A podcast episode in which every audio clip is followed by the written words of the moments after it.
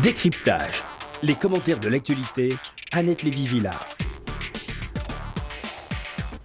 Alla mattina, appena alzata,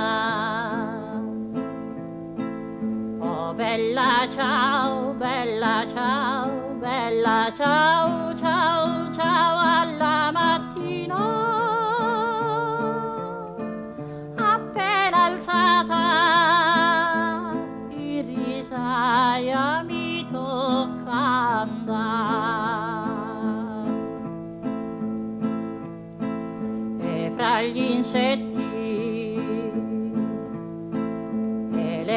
zanzare,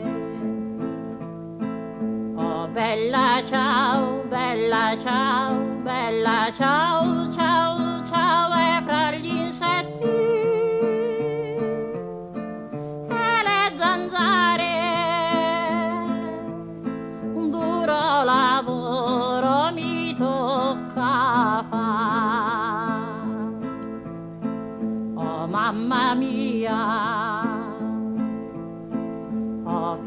tormento oh bella ciao bella ciao bella ciao ciao ciao oh, mamma mia. Oh che tormento. Io ti invoco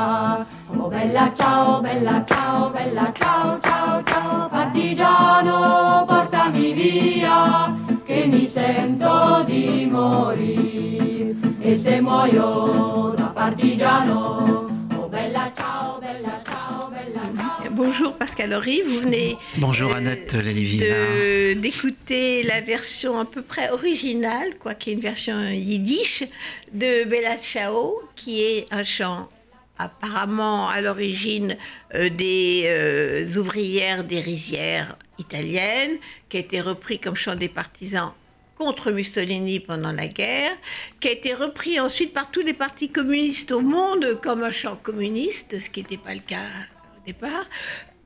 Pardon.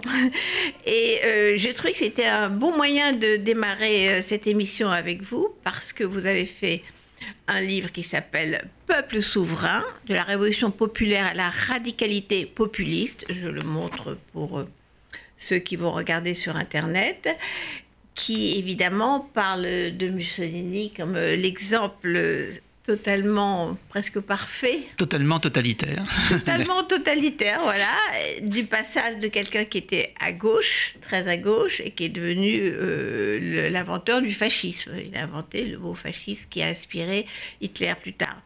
Donc je trouvais que c'était peut-être un bon moyen de démarrer euh, cette émission. Et par ailleurs, je me suis aperçue que c'était aussi euh, Bella Ciao qui a été jouée à l'occasion d'une cérémonie euh, en hommage euh, au dessinateur assassiné de Charlie Hebdo. Et je voulais quand même euh, parler avec vous, avant qu'on parle du populisme, de ce livre que vous avez fait. Vous êtes historien, donc je rappelle, vous êtes Pascal Horry, vous êtes historien, professeur à Sciences Po, professeur à l'ENA, professeur À la, Sor- à la Sorbonne, à exactement. la Sorbonne, Surtout à la Sorbonne, l'ENA, Paris. à l'INA. Et à l'INA. Effectivement, à l'INA, en revanche. J'ai fait une erreur, c'est l'INA, c'est pas l'ENA. Et vous avez euh, fait beaucoup de livres sur l'histoire de la société, mais euh, vous avez également fait un livre qui s'appelle Ce que dit Charlie, après la mort euh, de- des dessinateurs assassinés, dont l'un, le fameux Cabu, était un ami Personnel. voilà. Donc, que alors, je voulais juste euh, euh, partir de ce qui s'est passé il y a deux ans et des leçons qu'on peut tirer des attentats, euh, de, en particulier de Charlie euh, et les dessinateurs assassinés par les frères Kouachi. Je vous remercie Annette Lévy-Villard de rappeler ce livre précédent, paru dans la même collection chez le même éditeur, d'ailleurs Gallimard, Gallimard. collection Le Débat, parce que ce que dit Charlie, que j'ai tenu à sous-titrer, et vous avez cité le sous-titre de mon récent livre, les sous-titres comptent par rapport au titre. Donc c'était ce que dit Charlie, sous-titré 13 leçons d'histoire. Et c'était un essai, évidemment écrit à chaud, comme celui-ci est d'une certaine façon écrit à chaud face à la question du populisme montant, ascendant à l'échelle d'ailleurs de la planète. Donc là, je prenais le terrorisme, mais pas seulement le terrorisme, je prenais l'iconoclasme, puisqu'on a assassiné mon ami Cabu et, quelques autres, euh, en fonction d'une certaine conception de la représentation de la divinité ou du prophète, etc. Donc je prenais ces différentes questions en historien. Et je répondais au début de ce livre, ce que dit Charlie, comme je me permets de répondre de nouveau au début de ce livre le un peuple souverain, sur la question du manque de recul. Parce qu'on va dire, vous êtes historien, attendez que les choses se tassent, prenez un peu de recul. Mais le recul, je le prends, et je ne suis pas le seul, en remontant dans le temps. C'est ça le recul, c'est de dire, ces événements qui nous tombent dessus, ils ont une antériorité qui parfois remonte au déluge, hein, parce que la question d'iconoclasme, ça remonte euh, au grand texte biblique. Euh, la question du terrorisme, ça remonte très loin dans des pratiques euh, radicales. Et peuple souverain, c'est la même chose. C'est-à-dire qu'on va en parler dans un instant, Annette, j'en suis certain. Mais vous avez à la fois une acception récente du populisme, qui remonte à 150 ans, ce qui pour un historien est hier, mais enfin c'est déjà pas mal. Et puis d'autre part, on peut remonter plus haut. Et ce que j'essaye de dire dans Peuple souverain, c'est que le populisme, ça a aussi à voir avec la démocratie autoritaire. Et là, on peut remonter à l'Antiquité grecque. Donc j'ai fait la même chose pour, euh, pour les attentats terroristes en disant que, par exemple, ce qu'on appelait les, attentats terroristes ou anarchistes de la fin du 19e siècle, ou le terrorisme russe, puisqu'on va parler sans doute de la Russie dans un instant aussi. C'est l'anniversaire de 1917. Voilà, le terrorisme russe de, la fin du 19e siècle, ça permettait d'éclairer ce qui se passait en France, en Tunisie ou ailleurs, en 2016, 2015, etc. Et ce recul-là, ça me paraît indispensable. Et là, il n'est pas nécessaire d'attendre un siècle pour l'écrire. Alors voilà, le recul. Quand vous remontez, vous partez des, des attentats de 2015, en particulier contre Charlie, et vous remontez euh, à la tradition anarchiste, c'était des anarchistes de gauche au 19e siècle. Tout à fait. tout à fait. Même si on peut s'interroger sur la notion d'anarchisme de droite, à laquelle j'avais jadis consacré un livre. Mais là, c'est un vaste problème. Mais quand on, par exemple, on polémique actuellement sur Michel Audiard, je vous signale que, bon, j'avais été le premier à pointer les ambiguïtés d'un certain discours que je qualifierais d'anarchiste de droite pour simplifier, mais il faudrait consacrer une émission entière, peut-être un jour, à cette notion-là. Céline, Michel Audiard, même combat. Là, on a exhumé la dimension collabo d'Audiard, que je connaissais. Oui, on vient, effectivement dont, je connaissais euh, les, éléments. J'en avais parlé dans, mes livres sur la collaboration. Donc, il y a peut-être aussi un anarchiste de droite. Il faudrait, euh, les anarchistes de gauche ou les anarchistes tout court sont scandalisés quand on dit ça, mais je crois qu'il faudrait se poser la question. En tous les cas, vous avez raison de montrer un parallèle avec le nouveau livre La Peuple souverain. C'est-à-dire que vous avez des phénomènes de convergence, et plutôt entre les extrêmes. Parce que ça rejoint la définition du, populisme, mais ça, ça, fonctionne pour le terrorisme aussi. Le populisme, c'est clairement, puisque vous avez cité à juste titre Mussolini, c'est clairement quelque chose qui se situe à l'extrême droite. Je préfère dire droite radicale. Je trouve que radical, je consacre toute une partie au radicalisme, c'est important.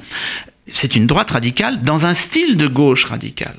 Et il est évident que de même qu'il y a convergence entre les terroristes d'extrême gauche et les terroristes d'extrême droite à plusieurs moments de leur histoire, de la même façon, clairement, à l'époque où il y a d'ailleurs les attentats anarchistes, se crée le mouvement populiste qu'on connaît aujourd'hui. Alors justement, revenons sur, sur Charlie un instant, euh, Pascal Horry. Donc, vous remontez dans l'histoire pour éclairer euh, les attentats. Qu'est-ce qui s'est passé en fait? Comment vous l'éclairez à la lumière de, de la tradition euh, terroriste, si je peux dire, euh, dans l'histoire? Pour simplifier, on peut dire que le passage au terrorisme est facilité par l'effondrement de la référence communiste. Parce que, je le disais dans ce livre précédent, je le rappelle d'ailleurs également dans Peuple souverain, Lénine, pour simplifier, avait un frère, un frère aîné, qui avait choisi le terrorisme on pourrait dire anarchiste, en tous les cas euh, radical, révolutionnaire, euh, pas du tout le marxisme strict de Lénine. Et euh, ça s'est très mal terminé très vite. Aux alentours de sa 20e année, il a été pris par la police tsariste et fusillé. Donc, je pense que ça permet d'éclairer le choix de Lénine, qui certes est un choix radical, mais qui n'est pas un choix terroriste, qui est un choix d'organisation systématique, avec un parti d'élite. c'est là qu'on rejoint quand même l'anarchisme, l'anarchisme en tous les cas dans sa forme terroriste, parce que tous les anarchistes, déjà à cette époque-là, dans les années 1880-90, ne choisissaient pas, le, choisissaient pas le terrorisme. Comme l'anarchisme est très éclaté, il y a toutes les familles. Mais dans le cas de Lénine, il est resté quelque chose de l'expérience de son frère, pas le choix du terrorisme, plutôt le choix de la terreur, je dirais, ça c'est autre chose. Mais en revanche, l'idée qu'il y a une avant-garde révolutionnaire. Et ça, l'avant-garde révolutionnaire, on va la retrouver dans le populisme, puisque vous avez en France des expériences d'avant-garde révolutionnaire héritées des Jacobins, avec le, maillon intermédiaire qui s'appelle le blanquisme. Je pense qu'aujourd'hui, le blanquisme, ça dit plus grand-chose à personne. Pourtant, il y a un boulevard Auguste Blanqui à Paris. Mais le blanquisme, c'est l'idée que euh, on fait la révolution avec une petite élite de révolutionnaires professionnels. Eh ben, ça va se retrouver chez Lénine, ça. Alors, Lénine n'était pas pour le terrorisme, mais en rappelant qu'il était pour la terreur. Ce que vous, tout, à fait. vous venez dessus dans votre livre, ça tombe bien parce qu'on est tous en train de fêter, si je peux dire, ou du moins de revenir sur ce qui s'est passé il y a 100 ans avec la révolution de février et les révolutions d'octobre. Et là, on, s'aperçoit qu'effectivement, euh, depuis le début, Lénine n'est pas à Staline, on parle de Lénine, était pour la terreur. Il le dit tout de suite. Mais ce sont des, bons connaisseurs de la Révolution française. Ils voient bien qu'à un certain moment, il faut, de leur point de vue bien sûr, recourir à une forme extrêmement autoritaire de démocratie. Et c'est pour ça qu'après avoir défini, on y reviendra, le populisme, je remonte dans le temps en disant que, attendez, démocratie n'est pas synonyme de libéralisme même mes enfants, mes étudiants, spontanément, ils vont dire Ah, on est en démocratie, sous-entendu, en démocratie libérale. Mais où est-ce qu'ils ont vu que la démocratie était toujours libérale? À la limite, je pourrais presque dire qu'en remontant jusqu'à l'Antiquité grecque, en général, la démocratie est autoritaire. Dans le cas de Lénine, euh, vous diriez que c'était une démocratie, le pouvoir bolchevique Ça, ça, un État démocratique ça se veut bien entendu une démocratie, puisque la souveraineté populaire, un peuple souverain, est désormais la référence du monde moderne. Je dirais qu'aujourd'hui, il n'y a guère à la surface de la planète que l'Arabie saoudite, aux dernières nouvelles, qui commence à bouger un petit peu, qui laisserait de côté cette référence. Mais de la Corée du Nord à la Suède, souveraineté populaire. Après, qu'est-ce qu'on en fait, évidemment? Et moi, je n'hésite pas à parler du totalitarisme. On sait qu'il y a un débat sur la notion de totalitarisme, parce que dans la deuxième partie de mon livre, puisqu'il est rythmé par populisme, radicalité catastrophe. Dans la deuxième partie, radicalité, je reviens sur les sources qui sont, à mon avis, religieuses de la radicalité, et que la tendance totalitaire est en germe dans tout mouvement radical, qu'il soit de droite ou qu'il soit de gauche. justement, pour revenir encore une fois sur Lénine, parce que c'est comme la mhm. racine de ce qui s'est passé pendant tout le XXe siècle. Euh, il, y a il y a tout de suite des élections en 1917, en octobre, novembre, et il perd les élections. Le parti bolchevique ne gagne pas, surtout avec une majorité qui n'est pas donc bolchevique. Qu'est-ce qu'il fait Lénine? Eh ben, Il dissout euh, il emprisonne, euh, il tue. Euh, donc c'est quand même une conception de la démocratie. Quand le peuple ne vous plaît pas, comme on disait, vous changez le peuple. Changeons le peuple, effectivement. Euh, on va dissoudre le peuple, comme a dit le communiste par ailleurs, Bertolt Brecht, plus tard, au moment où ça se reproduisait en Allemagne de l'Est. Mais alors c'est très intéressant, Annette, que vous partiez de ces élections-là, parce qu'on les a complètement oubliées. On a complètement oublié d'abord que Lénine ne renverse pas le tsar. Je suis sûr qu'on ferait un micro-trottoir aujourd'hui. D'abord, la plupart des gens ne sauraient même plus qui est Lénine. Hein, c'est quand même significatif. Oh, non, Lénine, mmh. Regardez la Russie. Déjà, la, Russie, la Russie, évidemment, ne peut on pas. On l'apprend pas à l'école, ça? Ça devient de plus en plus flou. Et regardez, en Russie, actuellement, on ne commémore ni la révolution de février, ni celle d'octobre. Mais la révolution de février, personne n'en parle plus. Moi, je commence sur elle. C'est elle qui est démocrate, libérale, avec des libéraux, des sociodémocrates, des socialistes révolutionnaires, le pluralisme, la reconnaissance de, de des droits des juifs, euh, l'autonomie euh, qui est annoncée pour les nationalités, le, drame de cette pauvre révolution de février, qui a renversé le tsar.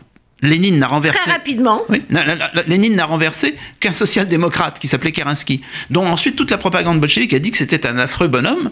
Et le très génial Eisenstein en a rajouté une couche. Mais Kerensky, qu'est-ce que c'était? C'était un social-démocrate assez modéré qui n'avait pas compris que le peuple, c'est là qu'on rejoint la catastrophe de la troisième partie de mon livre, que le peuple russe voulait entendre autre chose. Il voulait pas entendre soyez libéraux, embrassez-vous, il voulait entendre la paix tout de suite. Et ça, Lénine a su le dire. C'est pour ça que Lénine a gagné. il faut rappeler qu'on est en 1917, euh, la Première Guerre mondiale dans un bain de sang absolu, et que c'est vrai que le, soldat russe, qui d'ailleurs subit des défaites, n'a qu'une envie euh, que ça s'arrête. Mais là, c'est vrai qu'on a complètement euh, zappé, si je peux dire, la, révolution de février 1917, parce que quand on voit des images d'archives, on voit des gens qui manifestent. Pour moi, j'avais l'impression que c'était mai 68. Les prises de parole, dans les usines, partout, les gens se réunissent, pas, on voit des hommes, des femmes. euh, Beaucoup de femmes, parce que justement, c'est une révolution, celle de février, hein, Ouais. cette- faite par les femmes. Eh bien, cette révolution qui a tellement de qualité à nos yeux, personne n'en parle. Monsieur Poutine, évidemment, est très gêné par ça. Il va évidemment ignorer aussi la révolution d'octobre où il va la noircir, mais de toutes les façons, personne en Russie à l'heure actuelle ne commémore cette révolution de février. Elle est assez méprisée, parce qu'elle est synonyme de foutoir, elle est synonyme d'échec. Mais l'échec, alors, soyons très clairs, quand je parle d'échec dans mon livre, à propos de la troisième partie, euh, catastrophe, c'est pas par rapport à des jugements de valeur, c'est pas en disant euh, Hitler est un méchant, euh, Staline est un méchant, non, c'est par rapport aux objectifs qu'il se donne. Continuons sur Lénine. Lénine prend le pouvoir. L'expérience, c'est une expérience bolchevique, se déroule pendant trois quarts de siècle. Trois quarts de siècle. Euh, ce qui est d'ailleurs significatif, Trotsky l'a raconté, c'est que quand les bolcheviks ont tenu... 72 ans. Oui, voilà, à peu près, alors que un peu plus de 72 ans, mais pourquoi 72 Parce que la commune avait tenu, la commune de Paris avait tenu 72 jours. Et quand Lénine a compris qu'ils étaient au pouvoir depuis 73 jours, d'après euh, Trotsky qui était témoin de la scène, il a dansé dans la neige parce qu'ils n'étaient pas du tout sûrs de leur coup, euh, de leur coup d'État, en quelque sorte, et de tenir si longtemps. Donc, vous avez une expérience. C'est presque malheureusement une expérience de laboratoire. Mais sauf que les, euh, petits animaux s'appellent les, habitants de l'Union soviétique, qui se déroulent pendant trois quarts de siècle. Et c'est évidemment un échec du point de vue de Lénine. Moi, quand je parle d'échec, c'est du point de vue de Lénine, du point de vue de Mussolini, du point de vue d'Hitler. Vous avez des objectifs qui sont annoncés. Regardez dans quel état Hitler, qui est un populiste radical, parce que les fascistes sont des populistes radicaux, vous l'avez laissé entendre tout à l'heure à propos de Mussolini, dans quel état Hitler ou Mussolini laissent leur pays quand ils disparaissent. C'est une catastrophe. Donc c'est évidemment un échec. Mais c'est un échec pour Lénine aussi. Parce que moi, dans ma jeunesse, j'avais sous les yeux, dans les années 50-60, un pays qui s'appelait l'Union soviétique, qui était autoritaire, centraliste, moraliste, académique, avec des, des militaires qui paradaient euh, tous les ans euh, place rouge. Euh, on, on, en- on- on gommait le mot Union soviétique, on pouvait dire c'est l'Espagne franquiste. Vous voyez. Quel échec Et le, le grand échec. Ben, à cette époque-là, le grand époque, échec. Est-ce que, Ouais. est-ce que vous, vous avez Hmm. cette vision-là que c'était un échec Ah, à cette époque-là, oui. Oui. Euh, sans doute parce que j'étais, à titre personnel, mais ça n'a aucune importance, justement, euh, social-démocrate. Mais quand je disais que j'étais social-démocrate en 1967 à mes camarades de fac, j'avais l'impression que j'étais un fasciste. Alors, J'étais tellement à droite d'être social-démocrate. C'est pour ça que je rends hommage à des gens comme Chapour Bakhtiar, qui sont les victimes, mm, évidemment, et, et dans, Assassinés. euh, à Paris à, à Suresnes, euh, lardé de coups de couteau. Alors, mm, Chapour Bakhtiar, un ancien de la guerre d'Espagne, un ancien de la résistance française, c'était une solution pour les Iraniens. Et à un moment, il est abandonné par tout le monde parce que le chat fait appel dans la panique à lui trop tard. Mais je reviens sur, euh, le cas de, Lénine. La, question est encore plus grave de l'échec du modèle soviétique. C'est qu'aujourd'hui, les des démocraties populaires, je citerai en particulier, vous comprendrez pourquoi, la Pologne et la Hongrie, qui ont été dirigées par un parti internationaliste, dit parti communiste, pendant deux générations, ont accouché des sociétés politiques les plus xénophobes d'Europe. Quel échec Moi, je suis obligé de dire que c'est un échec, pas par rapport à mes valeurs, par rapport à leur objectif, qui était la révolution mondiale, euh, internationale et ouvrière. Alors, je rappelle que je suis avec euh, Pascal Horry, qui sort un livre qui s'appelle Peuple souverain et qui, justement, nous permet de comprendre ce qu'est le populisme et à la fois le danger et l'échec du populisme. Les deux vont de pair pour l'instant. Mais euh, je ne suis pas totalement en accord avec vous sur la question euh, de côté euh, ouvert euh, de, du populisme euh, ancien, c'est-à-dire... euh, Ah, il n'est pas du tout, radicale. il n'est pas du début, tout la ouvert. révolution bolchevique, etc., n'était pas Mm. ouverte. euh, était- C'était dominer, dominer l'Europe n'est pas exactement la même chose que d'aimer l'Europe. Non, non, mais soyons clairs, moi je ne mets pas le bolchevisme dans le populisme. Je donne une définition du populisme au départ, qui convient déjà euh, à la première manifestation claire qui se déroule en France d'ailleurs, c'est le boulangisme, mais qui fonctionne ensuite pour Mussolini, qui fonctionne pour Hitler, à, à savoir que c'est clairement une extrême droite, je préfère dire donc droite radicale. Et pourquoi je dis que c'est clairement une extrême droite? Parce que les alliances sont tout de suite Mussolini en 1919 clairement il, il fait alliance objectivement avec une droite qui a euh, peur justement de la révolution d'octobre pour simplifier. Donc c'est clairement une extrême droite en termes de positionnement, mais qui remporte des voix populaires, donc ça concerne ce matin le monde entier, qui recueille des voix populaires, en France bien sûr, mais aussi en Finlande, en Inde euh, ou ailleurs, parce qu'il a cette droite extrême radicale a adopté un style de gauche. Le style de gauche, c'est l'appel au peuple. Le général Boulanger, c'est comme ça qu'il définit son mouvement, l'appel au peuple, la critique des élites corrompues qui ont trahi, et puis le nationalisme, dont on oublie qu'au départ, il vient de la gauche. La nation, c'est vraiment la souveraineté populaire. Hein. Et donc, c'est une nation fermée. C'est pour ça que je mets le populisme à l'extrême droite. En revanche, si je commence sur Lénine, c'est parce que j'avais été frappé de l'échec du modèle soviétique qui explique le succès du populisme. Pour simplifier, le populisme aujourd'hui fleurit sur l'échec de la gauche radicale. Alors, euh, Pascal revenons quand même à ce qu'on pourrait, entre guillemets, dire le, pape de, ce populisme euh, qui est Mussolini. Les jeunes générations ne savent peut-être plus tellement qui était euh, Benito Mussolini, mais c'est lui qui a inspiré Hitler. Donc revenons en arrière, qui était quand même quelqu'un qui venait de la gauche, très à gauche. Très à gauche, puisque Benito Mussolini, alors quand j'ai dit ça sur une autre antenne il y a quelques jours, comme c'était le matin tôt, les gens prenaient leur café, ils n'ont rien compris, donc il a fallu que je répète. Euh, j'ai dit, pour me faire comprendre, et je maintiens, donc je le répète ici sur cette antenne, qu'en 1914, au moment où la guerre éclate ailleurs qu'en Italie, puisque l'Italie est neutre pendant quelques, quelques mois. En 1914, Benito Mussolini, c'est le Mélenchon italien, c'est-à-dire que c'est le grand leader très populaire dans, dans sa famille de la gauche radicale. C'est un tribun. charismatique. Charismatique, euh, très syndicaliste, ce qui explique que quand il va créer le fascisme officiel cinq ans plus tard, il est entouré d'anciens syndicalistes et de tribuns et de militants de l'extrême gauche.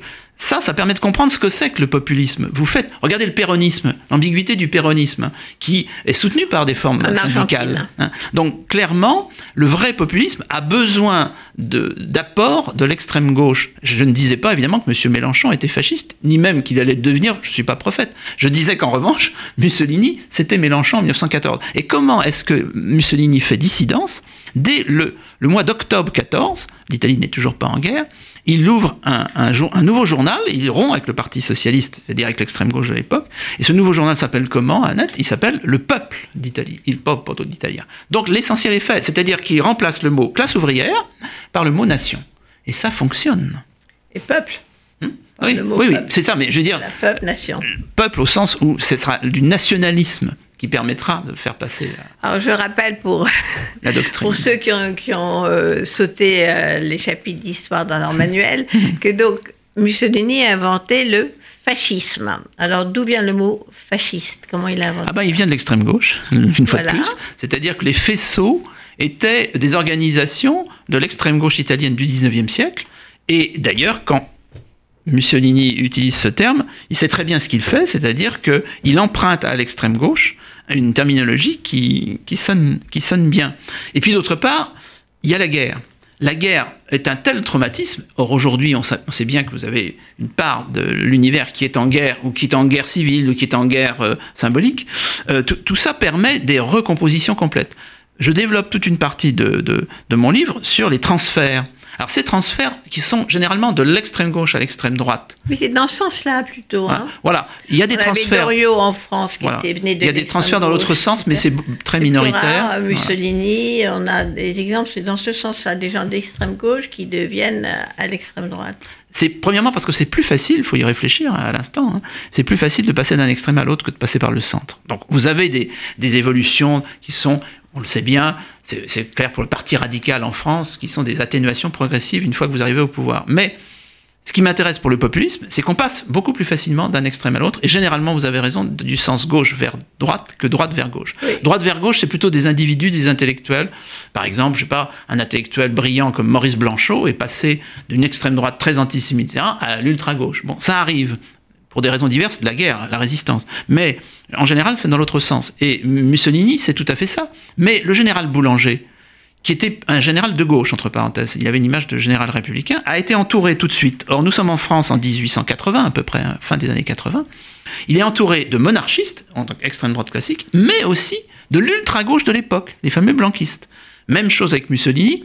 Je ne dis pas que c'est automatique, mais le fascisme surtout chimiquement pur, celui de Mussolini, déjà celui d'Hitler est plus complexe, euh, a besoin d'un apport de la gauche. Et ça explique aujourd'hui, parce que je ne suis pas en train de vous faire un cours d'histoire euh, le matin, là, à 11h et quelques, non, je suis en train de vous parler de ce qui se passe dans le monde aujourd'hui, c'est-à-dire que ça suscite non seulement des transferts de dirigeants, hein, regardez... Euh, Florian Philippot, les origines de Florian Philippot, du maire, du maire Front National d'Ayange, sans parler d'Alain Soral. Donc, vous avez des transferts. Ménard. Oui, des transferts Robert Ménard, c'est complexe d'ailleurs, même passant, on pourra faire un jour quelque chose là-dessus. Euh, vous avez un transfert de militants, et puis surtout, vous avez un, transfert d'électeurs. Alors moi, je vais revenir là-dessus. Donc, je rappelle, je suis avec Pascal Horry, historien. Euh, moi, j'ai une anecdote personnelle. En 1983, j'étais chargée pour Libération de couvrir les élections municipales et la montée, le retour de quelqu'un qui était complètement aux oubliettes, qui est Jean-Marie Le Pen, dont le Front National a fait un carton en 1983 municipal à la surprise générale. Et donc j'ai été voir euh, bureau de vote par bureau de vote à Belleville, d'où venait euh, ce succès brutal. Et c'était mathématique, les voix perdues par le PC, Parti communiste, étaient allées au Front National. Il y avait un transfert de l'ultra-gauche à l'ultra-droite, euh, c'était pas massif, massif, mais c'était très très visible euh, les chiffres. Et donc je suis retournée au journal à l'époque, on est en 83, et j'ai dit, ben voilà, c'est des gens de gauche, des mecs du parti qui ont voté pour le Front National. Ils m'ont dit, impossible, impossible. Or maintenant, aux dernières élections 2017, euh, les votes du Front National qui ont été analysés, on a constaté qu'il y avait 20% de gauche, des gens de gauche, ex-ouvriers communistes, ex-de gauche, qui se sont reportés euh, sur le Front National, sur Marine Le Pen. Mais plus généralement, quand on examine l'électorat de tous ces mouvements populistes, prenez l'Autriche, un pays dont la signification historique est lourde, comme on sait, la classe ouvrière. oui, voilà. Il y a une plaisanterie allemande qui dit que les Autrichiens sont extraordinaires. Ils ont fini par faire croire au monde que Beethoven était euh, autrichien et que Hitler était allemand. C'est exactement ça, oui. Mais donc, euh, en Autriche aujourd'hui, clairement, ce qui reste de la classe ouvrière autrichienne a voté plutôt pour l'extrême droite, hein. pas pour le conservateur qui vient de gagner l'élection, mais pour le fameux parti d'extrême droite. Donc c'est un mouvement général. Regardez dans une version très atténuée de populisme, mais incontestablement c'est du populisme, le vote ouvrier pour Donald Trump. Donc il est clair qu'aujourd'hui, les dominés euh, ne croient plus, je simplifie, aux solutions de la gauche euh, radicale la plupart du temps, et ils se tournent vers une autre solution qui est le populisme. Alors j'ajoute quelque chose d'aggravant, j'aggrave mon cas, en ce qui concerne le rapport aux, aux immigrés. Bon, le populisme est toujours un nationalisme. Il a toujours des tendances xénophobes. Mais dans les électeurs populistes, vous avez des descendants d'immigrés. À l'heure actuelle, dans les électeurs Front National, et je répète, mon livre n'est pas sur la France seulement, hein, donc on prend l'exemple du Front National à net parce qu'on voit ce qu'on veut dire. Parce qu'on est là. Voilà. Mais dans les électeurs du Front National, vous avez un, un nombre non négligeable de descendants d'immigrés italiens ou espagnols qui ne font pas le transfert. C'est-à-dire pour eux, les musulmans, non, pas question. Mais leur grand-père, oui. Donc voilà pourquoi toute une souffrance, tout un sentiment, tout un ressentiment qui pouvait amener à voter pour la gauche radicale, amène aujourd'hui à voter pour la droite radicale. Justement, alors le populisme, on a dit la nation. Hmm. Et, une nation fermée, parce que je rappelle que la nation, ça a été aussi ouvert. Hein. la nation qui, qui accueille les étrangers. Bon. La nation le, fermée. le basculement du national au nationalisme qui correspond à l'époque où naît le populisme. Oui, mais c'est justement ce basculement, ce, ce glissement euh, vers une nation fermée. Euh, on retrouve ça chez Mélenchon aujourd'hui. Je suis désolée, mais je vais encore ah, parler. Ça, je ne me prononcerai pas là-dessus. de chez nous, c'est-à-dire que ces militants, j'ai encore entendu ce matin à la radio un, militant euh, des Insoumis qui disait non, mais nous, on est pour pas cette Europe-là, mais quand même une Europe ouverte. On n'est pas pour une nation fermée, pour une nation ouverte. Mais le discours souverainiste, quand même, glisse très très rapidement vers quelque chose de qui ressemble à un repli sur soi, même s'il y a un discours euh, comme chez Mélenchon, Mélenchon altermondialiste encore, solidarité internationale. Oui, moi, moi je, je, serais réservé là-dessus parce que, par exemple, je suis de ceux qui considèrent que techniquement, il faut réserver populisme, d'après la définition que je dois, à l'extrême droite. Je crois en revanche qu'il y a beaucoup de choses à dire sur la gauche radicale, et je vais vous en donner une parce que je sais dans quelle radio je parle. La, la gauche radicale se caractérise, et ça a facilité le populisme, à la fin du XIXe siècle, par son anti-judaïsme. Euh, clairement, Euh, Judéophobie. la judéophobie, je préfère en effet dire avec euh, Taguieff et quelques autres judéophobie, parce qu'antisémitisme, c'est un terme techniquement inexact. Oui, mais mais qui, a, qui, a, ouais, qui ouais. a inventé le mot antisémite? C'est un antisémite. Bon. Et quel comment s'appelait cet antisémite? Tout le monde a oublié son nom. Wilhelm Marr. Wilhelm Marr, c'est un intellectuel d'où? D'extrême gauche, pas d'extrême droite. Et Maurras, qui lui est un homme de droite euh, pur et dur, dira à un moment, je, je cite approximativement ce qu'il va dire, euh, que l'antisémitisme, c'est providentiel.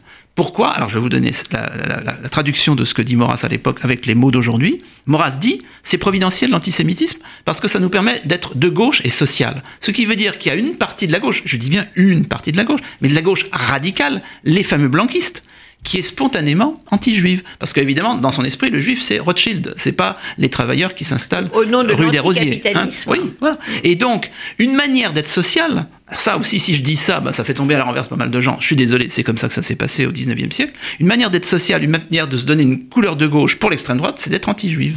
Eh oui, Parce qu'on a le peuple derrière vous. à ce oui, en théorie. Voilà. Oui. Alors en réalité, une partie de l'extrême gauche et- ne sera pas antisémite, bien entendu. hein. Mais c'est quand même très significatif du poids de l'antisémitisme chez les socialistes, puisque l'extrême gauche s'appelle socialiste à l'époque, elle s'appelle pas communiste, hein, euh, de, de l'an- de la judéophobie, que quand l'extrême droite veut se prendre un uniforme de gauche, elle dit, ben voilà, la meilleure façon de passer pour, un, pour quand même plus à gauche qu'on est, c'est d'être anti-juif. C'est quand même un aveu.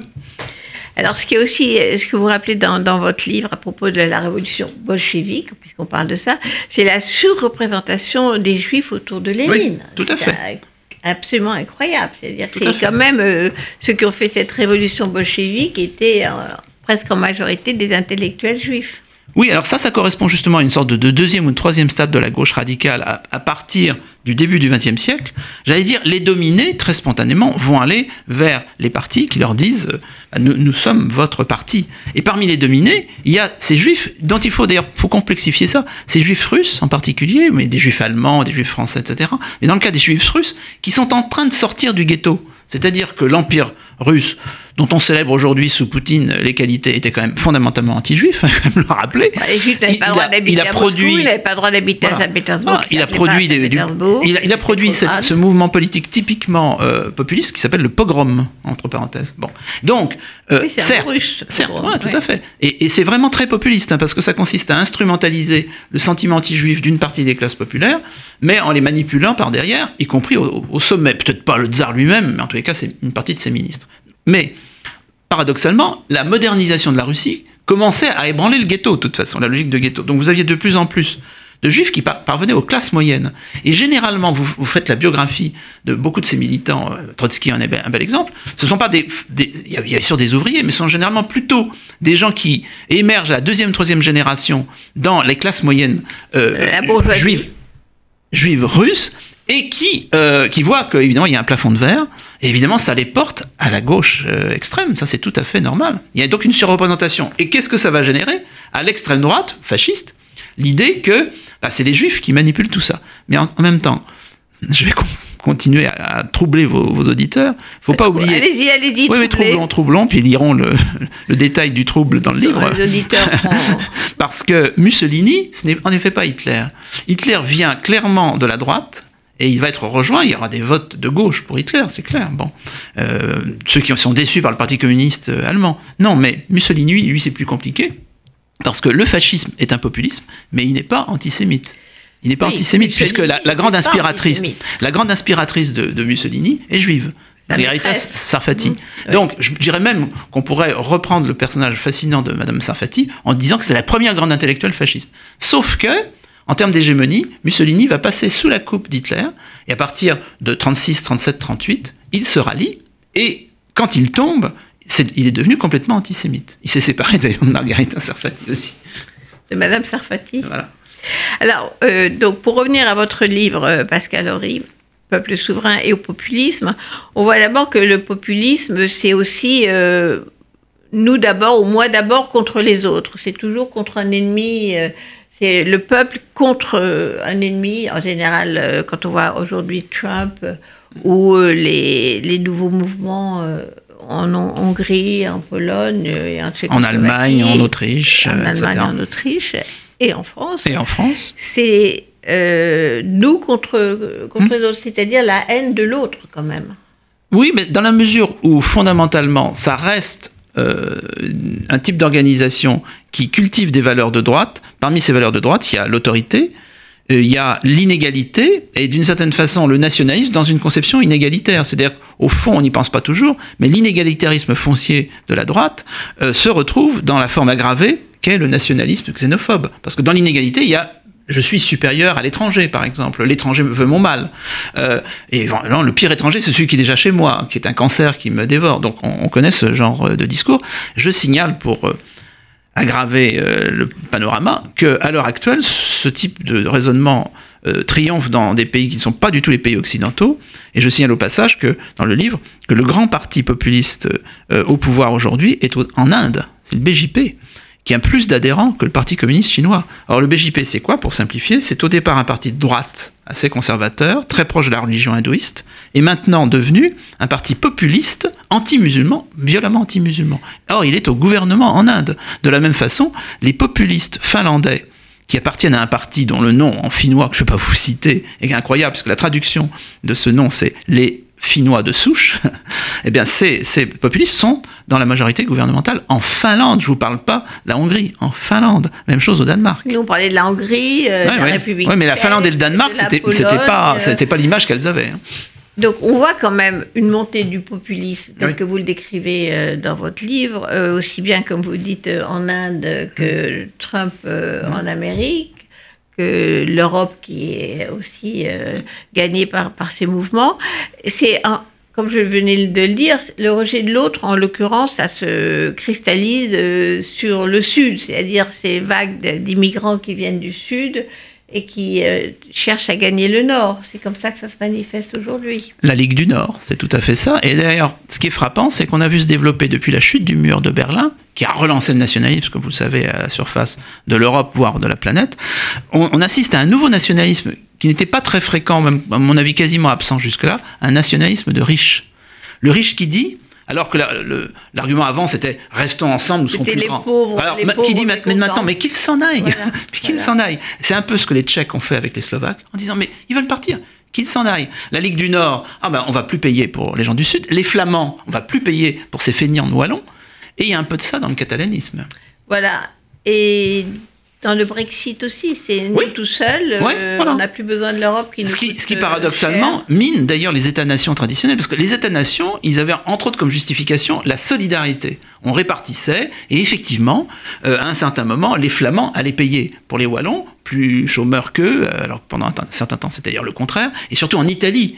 Hein, quand on apprenait l'histoire de l'Italie contemporaine dans les lycées euh, dans les années 50-60 pour moi, ben on disait ah, un des grands projets de la nouvelle République italienne, c'est d'intégrer le Mezzogiorno. Et donc il y a des programmes volontaristes. Vous imaginez bien qu'aujourd'hui, euh, si la Ligue du Nord prenait le pouvoir vraiment complètement à Milan et à Venise, on les couperait ces programmes-là.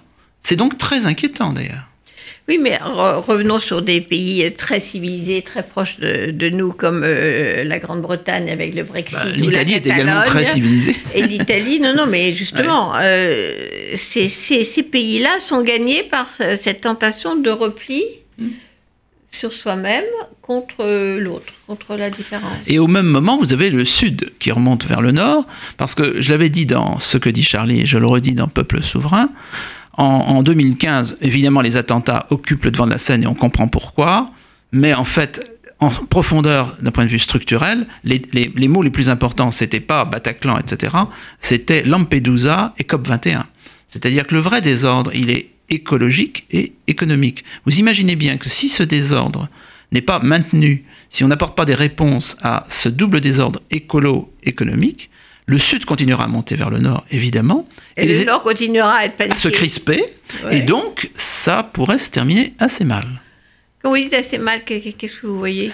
Alors, mon troisième euh, chapitre, enfin, la troisième partie du livre s'appelle catastrophe. Je précise que catastrophe, c'est un, un terme qui vient de la tragédie grecque. Ça consiste à dire une sorte de dénouement, coup de théâtre, dénouement. Je, je pose que l'avenir est toujours ouvert. Les facteurs d'intégration, alors d'intégration au sens large, intégration des migrants, intégration des valeurs, sont encore là. Et c'est évident. Regardez, d'ailleurs, à l'heure actuelle, vous citiez à juste titre le Brexit. Si on reconsultait les Anglais, est-ce qu'ils voteraient encore le Brexit? Pas Probablement pas. la bon, regardez ce qui se passe en Catalogne. Oui. C'est-à-dire qu'il y a une sorte de rationnel qui reprend le dessus après le passionnel. Bon. Mais, mais quand même, on ne peut pas exclure que les dysfonctionnements, les désordres mondiaux, puisque tout ça c'est mondial justement, c'est pas euh, bêtement national, c'est pas la Vénétie qui va se sauver toute seule de la montée des eaux. Euh, bon, clairement, on ne peut pas exclure en histoire euh, un, résultat catastrophique. Mais ce n'est qu'une hypothèse. Moi, j'indique en plusieurs pages l'hypothèse, euh, je dirais, un peu plus positive, optimiste, rose. Ce que je dis en revanche, en finale, en finale c'est que ce que disent les historiens et rien, c'est la même chose. c'est pour ça que ma dernière phrase consiste à dire on enseigne l'histoire, mais l'histoire n'enseigne rien. Parce que l'exemple des, électeurs, oui, l'exemple des électeurs Front National qui sont des descendants d'immigrés et qui votent contre les immigrés, ça prouve qu'on ne transpose pas. Parce que les sociétés ont toujours raison, premièrement, et deuxièmement, elles sont toujours dans le présent. Donc vous pouvez toujours leur dire, regardez, regardez, ça a été une catastrophe, Mussolini, ça a été une catastrophe, Lénine. Mais elles vont dire, mais vous me parlez du passé. Moi, je, suis. Je, je c'est ça, parce qu'on mesure dit, tout à, l'aune d'aujourd'hui. La, version optimiste, c'est quand même la démocratie finit par gagner. démocratie libérale. Libérale. Euh, la vraie, disons la vraie, la vraie démocratie libérale finit par gagner euh, contre les totalitarismes qu'on prenne euh, l'exemple dont on a parlé, Hitler, Mussolini, Staline, bon Mao, on peut pas vraiment dire que que la bah, démocratie libérale est vraiment gagnée contre pas le vraiment. Oui, là aussi, l'expérience léniniste chinoise donne un capitalisme pur et dur. C'est extraordinaire. Voilà, donc on ne peut pas dire que soit une mm. démocratie libérale, mais malgré tout, ça ira plutôt dans le sens d'une ouverture mm. que d'une fermeture. Mais par contre, ce que vous décrivez dans votre livre et ce qu'on voit euh, partout autour de nous, en Europe, cette montée justement des populismes qui va dans l'autre sens, est quand même euh, très très inquiétante. Très très inquiétante. Euh, c'est une course-poursuite. Hein. Mais je l'avais indiqué à la fin de ce que dit Charlie, où je signalais que d'un côté, euh, vous aviez l'une des victimes, on en parlait d'ailleurs assez peu, une des victimes de, de, Charlie était un, un Algérien tellement intégré qu'il était, qu'il était le correcteur de Charlie, et pas seulement de Charlie. C'est-à-dire la langue française. correcteur, c'est-à-dire c'est lui qui, qui, rectifiait les erreurs, les fautes. Donc c'est extraordinaire, c'est extraordinaire comme, comme fable. Mais il a été tué. Donc vous pouvez dire, bah, vous voyez, c'était la preuve d'une intégration. Il est tué par d'autres musulmans qui sont la preuve de la désintégration. Donc moi, je suis pas prophète, je dis, il y a, il y a le docteur tant pis le docteur tant mieux, voilà. oui. Alors, ce qu'on voit aussi, c'est que pour que ça se passe vraiment très très mal, il faut qu'il y ait une guerre en général. Qui, La guerre aide. Le, fascisme, vous voyez, la question, le fascisme vient-il de la gauche ou de la droite? Moi, je répondais toujours, il ne vient ni de la gauche ni de la droite, il vient de la guerre. Voilà. Alors, c'est un chaudron qui permet des fusions. Comparer euh, la pression de, l'immigration aujourd'hui comme une forme de guerre. Parce que en tout cas, le terrorisme, il faut savoir, puisqu'on revient au premier livre, le terrorisme, c'est une forme de guerre clairement. Pour le terroriste, hein, je s'entend. C'est-à-dire que le terroriste, faut pas oublier que le terroriste souhaite euh, qu'il y ait répression. Il souhaite que le régime se durcisse. Ce que voulaient les anarchistes à l'époque de Ravachol, à savoir, euh, nous allons provoquer ce régime inique, il va se durcir et donc il va tomber. C'est ce que voulaient les terroristes russes. Le régime tsariste leur a fourni ce qu'il voulait, c'est-à-dire que sous Alexandre III, ça a été abominable. Le régime s'est durci, mais il n'est pas tombé. Parce que vous avez l'exemple du terrorisme en, Europe aujourd'hui, qui est effectivement une, tactique, c'est on va détester les, musulmans parce que c'est eux qui posent des bombes et qui, qui roulent sur, euh, sur les gens dans la rue et tuent tout le monde, les femmes, les enfants, dans les poussettes, etc. Donc ça va radicaliser la société hmm. européenne et provoquer justement encore plus de, de différences entre la communauté musulmane et, les autres et, donc entraîner une véritable guerre civile. Parce que dans, ce que dans la question de la guerre, vous parlez aussi de, de conflits internes, le terrorisme, ce n'est pas une guerre exportée non plus, c'est aussi un conflit interne. Et c'est de, surcroît une démarche individualiste. C'est-à-dire que nous sommes en Occident, s'entend, hein, pas en Corée du Nord, ni même peut-être en Chine, quoique. Mais nous sommes en Occident à un stade d'individualisme extrêmement poussé. Ce qui n'évite pas, ou ce qui n'entraîne pas la disparition des mouvements de masse. Moi, j'avais été frappé dans les manifestations de janvier 2015 du caractère massif d'une société qui était individualiste, qui disait je suis Charlie et non pas nous sommes tous des juifs allemands. C'était extraordinaire. Donc on peut faire descendre 4 millions de personnes individualistes sur des mots d'ordre qui un jeu collectif. Voilà. Donc on voit bien la solution qui, qui se. Mais regardez, regardez ce qui se passe en Catalogne. C'est une version très atténuée par rapport à tout ce qu'on vient de dire. Hein. Mais on a vu ressurgir face à un nationalisme catalan exalté. Et quand je dis exalté, c'est pas un jeu de valeur, qui s'exaltait un peu tout seul. On a vu ressurgir un discours de nationalisme espagnol particulièrement violent. Moi, j'ai entendu des, Espagnols qui tenaient un discours que j'avais encore jamais entendu depuis la mort de Franco. Donc, évidemment, quand vous avez deux radicalismes face à face, ils se renforcent mutuellement. Oui, ce qui est d'autant plus décourageant que la transition démocratique en Espagne après Franco avait été particulièrement réussie. Tout à fait. Enfin, elle continue à être particulièrement réussie. Hein. On peut penser que la Catalogne, euh, la Ligue du Nord, le Brexit, bon, ça, finira par euh, euh, accoucher de quelque chose qui ne sera pas trop catastrophique au sens. Mais, dans le livre, j'expose les arguments des deux camps. pour quand même terminer sur, le populisme classique, si on peut dire, c'est-à-dire la nation, retour à la nation, les discours souverainistes, que ce soit du Front National, de Le Pen, ou euh, des insoumis de Mélenchon sont quand même euh, dans la convergence. Euh, on est souverainiste. D'ailleurs, Mélenchon dit oui, je suis souverainiste. Maintenant, il ne dit pas je ne suis pas souverainiste. Hein. il assume. Ceci posé. il y a eu l'affaire du, retrait du, drapeau européen, ce qui est quand même particulièrement hallucinant quand on sait que pendant euh, je crois, 8 ans ou 9 ans, je ne sais plus combien de temps, euh, Jean-Luc Mélenchon a été payé euh, comme député européen par l'Europe. Et maintenant, il veut qu'on retire ce drapeau européen de l'Assemblée nationale. C'est quand même une histoire fabuleuse. Tout à fait, mais moi je ne suis pas non plus prophète. Je ne pense pas qu'il y ait forcément un glissement fatal vers un souverainisme complètement fermé. Il y a quand même une différence en effet entre le souverainisme fermé et le souverainisme ouvert. Mais quand on micro-analyse Mussolini, son évolution a demandé 5 ans. Voilà. C'est-à-dire, effectivement, c'était la guerre, donc on n'est pas tout à fait dans cette situation-là aujourd'hui. Mais aller jusqu'à retirer le drapeau européen, c'est dire qu'on fait porter à une structure qui était pourtant internationaliste dans son principe, donc qui vient quasiment de, la philosophie de l'extrême gauche, tous les péchés, j'allais d'Israël. C'est-à-dire que tout le mal vient de Bruxelles. C'est quand même un petit peu facile, et on voit bien que ça peut aboutir à des résultats, en effet, catastrophiques. Alors cette convergence des discours, c'est la nation. De quelle nation on parle? C'est la nation contre l'Europe. Alors, je le rappelle, la nation vient de la gauche, en ce sens que en 1789, on définit les partisans du mouvement et finalement de la révolution comme étant des patriotes, des nationaux. Et ils critiquent les aristocrates comme étant cosmopolites, comme on le dira très souvent au XIXe siècle. Ça, ça, fonctionne encore dans les années 1870. Hein. Euh, après la défaite de 70, la, gauche est particulièrement patriote. Euh, les, Alsaciens votent en bloc pour euh, la gauche, voire pour l'extrême gauche, parce qu'elle défend euh, l'appartenance de l'Alsace-Moselle à la France.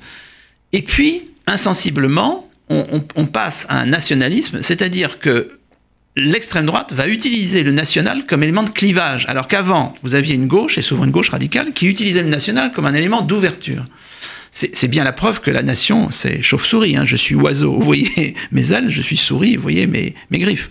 À l'heure actuelle, le national a le vent en poupe. De toute façon, c'est clair. Le Kurdistan, dont on vient de parler aux news, là, hein, le Kurdistan. Le c'est un peu différent. Non, mais, non, mais une question aussi de survie. Pour oui, mais bien sûr, mais vous avez chaque fois un, bon argument pour justifier la séparation et la proclamation de l'indépendance. Je ne juge pas le Kurdistan. Je dis qu'en ce moment, le mouvement national a le vent en poupe et que par ailleurs, le populisme a le vent en poupe. Si les deux se conjoignent à chaque fois, et c'est souvent le cas, c'est pas toujours le cas, euh, on peut s'inquiéter. Oui, mais alors, donc pour revenir euh, au populisme, il faut également qu'il s'incarne dans un triban. Donc, nous, on a eu Mussolini, euh, Hitler, etc. Quand on voit, on a eu Jean-Marie Le Pen, qui a quand même été un, qui est un triban oui. Mais tribun, c'est un mot euh, significatif. voilà, Marine Le Pen qui a joué ce rôle de, tribun et qui est en pleine chute libre, donc qui va laisser un vide. Ces idées-là s'incarnent toujours par une espèce de personnage un peu, un peu grotesque à la Trump. Quoi. Bah, grotesque pas toujours, parce que Mussolini était considéré souvent comme grotesque en France à l'époque, n'empêche que il, il ralliait les suffrages de beaucoup d'Italiens qui le considéraient comme au contraire un vrai mâle, viril par, par, par excellence. Et, et, mais vous aviez des charismes très variables. Vous imaginez que le charisme d'Hitler était différent de celui de Mussolini, qui était différent du général Perron. Mais vous avez raison, pour qu'un mouvement populiste fonctionne, il faut qu'il s'incarne, et Trump est une incarnation, je dirais, un peu molle. Hein. Bon, c'est un populisme très nettement en dessous de, de la moyenne, mais quand même. C'est ah bah avec tout à fait ça. contre les étrangers, ah, oui, euh, mais bien sûr. Mais bien sûr. Et puis, cette politique des tweets, c'est tellement centré sur sa personne. Non, non, mais on est bien d'accord. Et je dirais que là, ça avoue... Et tous ces discours... Ça avoue les, racines de droite. Vous avez le meilleur président, vous avez le meilleur chef de guerre, vous avez le meilleur euh, euh, manager, il est toujours, moi, je suis le meilleur. Il le dit carrément, là. Il fait son autopub sans problème. Bien, bien entendu. Et alors, ce qui est intéressant, parce que ça, c'est très 21e siècle, c'est que c'est quand même un chef d'entreprise. On peut d'ailleurs critiquer la manière dont il a mené sa barque sur le plan des entreprises. oui, c'est-à-dire qu'on fait appel à un général avec Boulanger ou Perron, on fait appel à un tribun euh, modèle Hitler, modèle Mussolini, modèle Lénine, et puis là, maintenant, on en arrive à des hommes d'affaires. Je crois que ça signifie beaucoup de choses en pour République notre, tchèque. Oui, oui, bien sûr. Un manager. Oui, mais bon, je maintiens que l'hypothèse que tout ça va converger vers une catastrophe négative n'est qu'une hypothèse. Et je, reprends le cas du Brexit ou de la Catalogne. On voit bien qu'à un certain moment, vous avez au sein de la société un recul devant l'abîme qui s'ouvre sous leurs pas. Comme le disait un certain Karl Marx, qui n'est pas dit que des sottises, l'homme ne se pose que des questions qu'il peut résoudre. Est-ce que c'est pas Lénine qui a dit ça? Non, non, c'était Marx. À ma connaissance, c'est Marx. Mais il l'a repris. Il l'a repris. Parce que ça a été traduit euh, souvent par l'humanité ne, se pose que des problèmes de, dont elle peut avoir la solution. voilà, c'est ça. Alors, évidemment, ce qu'elle ce qui ce qu'elle peut résoudre, mais euh, ce, qui, ce qui est ambigu là-dedans, c'est qu'évidemment, on croit avoir la vérité. Donc, moi, je suis assez convaincu de ce que le mouvement d'écologie politique, par exemple, est lié à une accélération du, du, désordre écologique. Hein. Mais en même temps, ça, ça génère le mouvement écologique. Donc, il y a poison contre poison. Pour le populisme, ce sera peut-être la même chose. Alors, on termine sur cette note optimiste pour sauver notre journée. L'optimisme de la volonté. L'optimisme de Pascal Horry, qui, dans son livre Le peuple souverain, de la révolution populaire à la radicalité populiste, revient sur tous ces mouvements populistes et leurs racines historiques. Et c'est pas complètement décourageant, la preuve. on peut s'en sortir. donc, je vous encourage à l'acheter, le lire. C'est publié chez Gallimard. Merci Pascal Horry. Merci Annette. Et à très bientôt. Mais je l'espère.